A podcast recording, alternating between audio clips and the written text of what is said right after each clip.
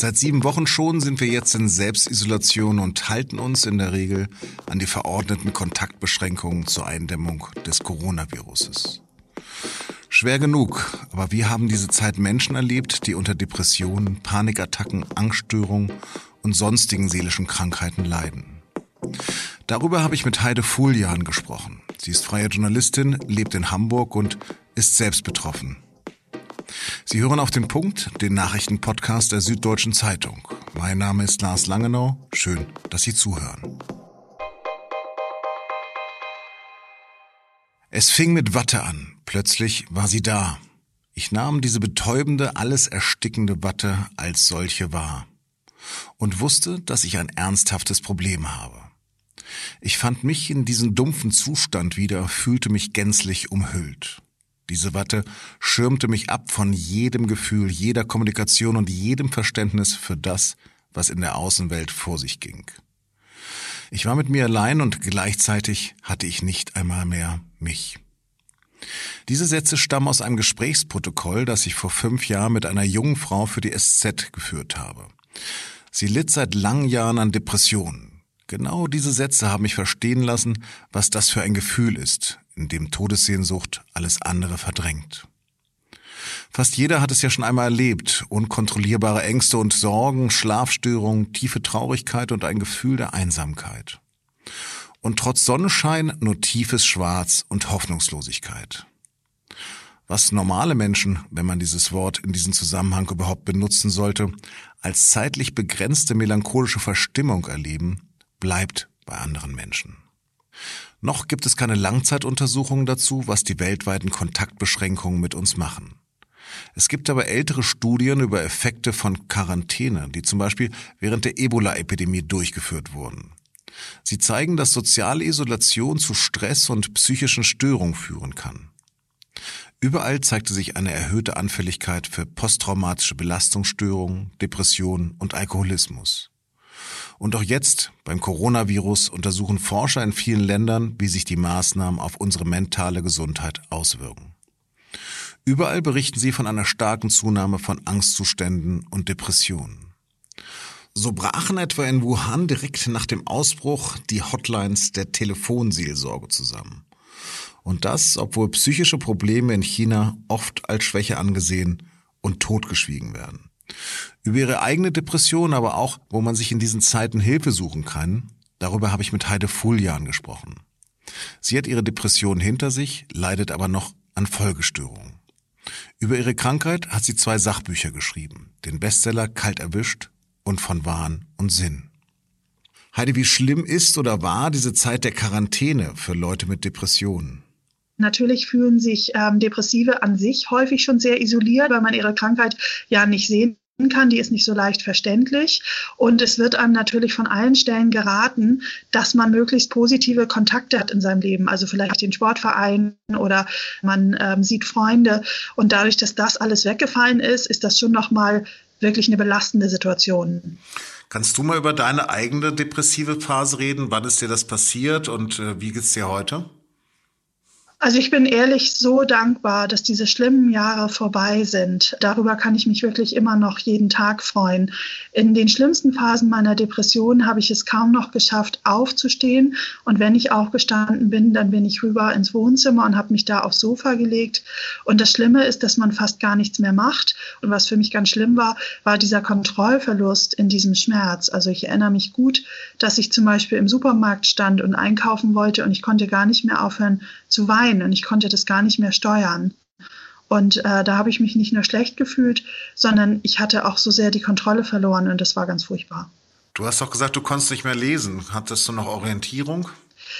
Ich hatte wenig Orientierung und das Tragische ist, dass ich damals überhaupt nicht wusste, was auch viele Patienten bis heute nicht wissen, dass Konzentrationsmangel eine der schlimmsten Symptome einer Depression ist. Und das geht dann so weit, dass man zum Beispiel im Supermarkt ja das Geld den Kassierern geben muss und man kann es aber gar nicht mehr zählen. Oder wie in meinem Fall, ich sehe ein Buch und ich sehe, dass da schwarze Zeichen sind auf einer weißen Seite, aber es könnte genauso gut kyrillisch sein. Also ich kann es nicht mehr lesen. Und auch das ist zum einen eine Einschränkung und es ist zum anderen auch sehr beängstigend. Wie kommt in solchen Phasen ein, jetzt reiß dich mal zusammen an? Ach, das ist natürlich bitter. Also zum einen ist es bitter, weil Depressive häufig sehr leistungsorientiert und innerlich relativ streng sind. Das heißt, dieses reiß dich mal zusammen, sagen sie sich ohnehin selbst den ganzen Tag. Und dann fühlt man sich natürlich nicht verstanden. Und ich kann nachvollziehen, dass Menschen auch eine Depression schwer verstehen können, eben weil man sie nicht sieht, wie zum Beispiel ein Motorradunfall. Und es offenbart, dass da so wenig Verständnis dafür ist, warum jemand, der seelisch krank ist, einfach nicht so handeln und sein kann wie jemand, der gesund ist. Wie würdest du sagen, wie man eine Depression erkennt? Also eine Depression erkennt man natürlich an den klassischen Krankheitsanzeichen. Also der Schlaf wird schlecht, man hat wenig Antrieb, man ist meistens einfach traurig und pessimistisch und hat auch einen sehr traurigen und pessimistischen Blick auf die Welt. Und dann ist es eben dieser Konzentrationsmangel und dieses, dass man merkt, man ist irgendwie von der normalen Welt weggerückt. Mhm. Wenn alle Symptome jetzt rot leuchten, was dann tun? Es ist tatsächlich wichtig, sich so schnell wie möglich Hilfe zu suchen. Zum einen, weil es leider ähm, etwas dauern kann, bis man äh, die richtige Therapie und die richtigen Medikamente bekommt. Also eine gute Ansprechperson ähm, sind die Hausärzte, dann sind es die Fachärzte für Psychosomatik und die Fachärzte für Psychiatrie. Und wenn man aber selber noch nicht so richtig weiß, was man vielleicht auch braucht, dann sind Beratungsstellen wirklich immer eine sehr gute Option. Die sind in ihren Stadtteilen in der Regel gut vernetzt und können gut Rat geben, wo man vielleicht am besten andocken kann. Und man muss häufig eben auch nicht so lange auf einen Termin warten. Aber man muss selbst aktiv werden, was ja in diesen Zeiten wahnsinnig schwer fallen wird. Absolut. Und insofern ist es wichtig, dass man frühzeitig versucht, andere mit ins Boot zu holen. Also häufig ist das die Familie und sind das Freunde. Und ich sage jetzt mal, wenn jemand ein gebrochenes Bein hat, dann ist ja auch klar, dass der nicht die Treppe so hoch und runter steigen kann und dass der Hilfe braucht. Und insofern brauchen auch seelisch Kranke Hilfe, in denen jemand zum Beispiel für sie etwas recherchiert oder irgendwo einen Termin macht oder zu einem Termin mitkommt. Wie ist denn gerade der Kontakt zu Therapeuten geregelt? Gibt es da noch persönlichen Kontakt? Es gibt Gott sei Dank noch Therapeuten, ähm, die in ihrer Praxis behandeln. Man muss natürlich das übliche Hände desinfizieren, viel Abstand halten. Es gibt aber auch etliche, die machen das nicht. Wenn es gut läuft, kann man eine Videobehandlung bekommen oder eine am Telefon. Das ist natürlich nicht das Gleiche und dementsprechend ist das für Patienten erstmal ein Nachteil.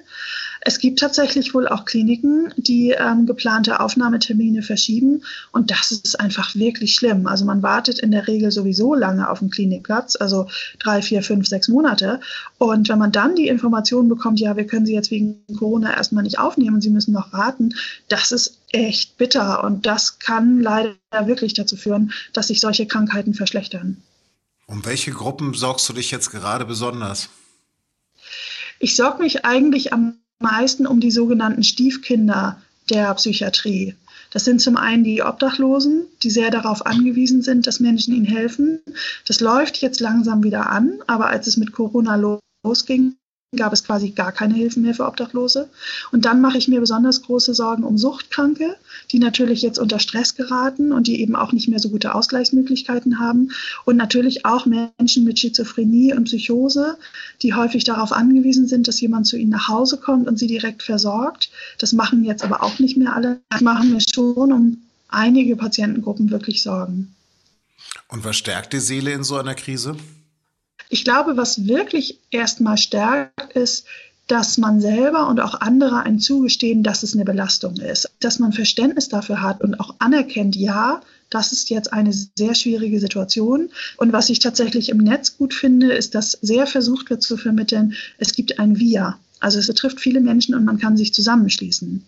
Andererseits erreicht es natürlich leider auch nicht alle. Also wenn du alte Menschen hast, die können halt nicht mal schnell irgendwie im Internet irgendwas ähm, recherchieren oder sich irgendwo anschließen. Machen wir es mal konkret. Da sitzt jemand zu Hause, denkt er Depressionen, versinkt in totaler Traurigkeit. Was würdest du ihm raten? Ich würde ihm raten, so schnell wie möglich aktiv zu werden. Und das heißt nicht, dass man alles selber machen muss, sondern dass man kommuniziert, mir geht's total schlecht, ich habe wirklich Angst, kannst du mir bitte helfen? Und das kann die Telefonseelsorge sein, das kann eine Beratungsstelle sein, das kann die eigene Familie sein, Freunde. Wichtig ist nicht in diesem Strudel nach unten zu versinken, sondern das ernst zu nehmen, wie es einem geht und so schnell wie möglich zu versuchen, Hilfe zu bekommen. Heide, wie ist das mit den Lockerungen? Freust du dich jetzt auf die? Ehrlich gesagt freue ich mich. Ich habe natürlich auch auch im Hintergrund, so wie viele Menschen werden dann vielleicht noch verstärkt krank. Aber für mich als jemand, äh, für den Isolation schwierig ist, freue ich mich tatsächlich und ich hoffe wirklich, dass es gelingt, eine Mischung zu finden aus Schutz vor dem Virus, aber auch mehr normales Leben, weil das die Seele einfach stärkt. Heide, vielen, vielen Dank. Bleib gesund. Danke gleichfalls. Wenn Sie sich selbst von Depressionen betroffen fühlen, kontaktieren Sie bitte umgehend die Telefonseelsorge unter der kostenlosen Hotline 0800 111 0111 oder suchen Sie Hilfe von Beratern, die schon in vielen Fällen Auswege aus der schwierigen Situation aufzeigen konnten. Weitere Kontaktmöglichkeiten finden Sie in den Shownotes dieser Sendung. Und jetzt noch Nachrichten. Bundespräsident Frank-Walter Steinmeier hat am heutigen 8. Mai, dem 75. Jahrestag des Endes des Zweiten Weltkriegs, die dauerhafte historische Verantwortung der Deutschen betont. Er sagte, Es gibt kein Ende des Erinnerns. Es gibt keine Erlösung von unserer Geschichte. Und er kritisierte all jene, die einen Schlussstrich fordern. Nicht das Erinnern ist eine Last. Das Nicht-Erinnern wird zur Last. Steinmeier hielt seine Rede vor der neuen Wache in Berlin. Wegen der Pandemie waren keine internationalen Gäste und Publikum vor Ort. Einen guten Grund, Vegetarier zu werden, liefern gerade Meldungen aus deutschen Schlachthöfen.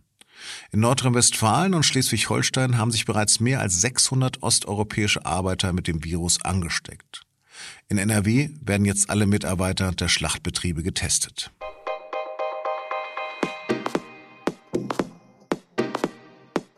Übrigens lege ich Ihnen die Wochenendausgabe der SZ ans Herz. Hier geht es auch um ein Jubiläum, denn die SZ feiert nicht nur das Kriegsende, sondern auch ihren 75. Geburtstag.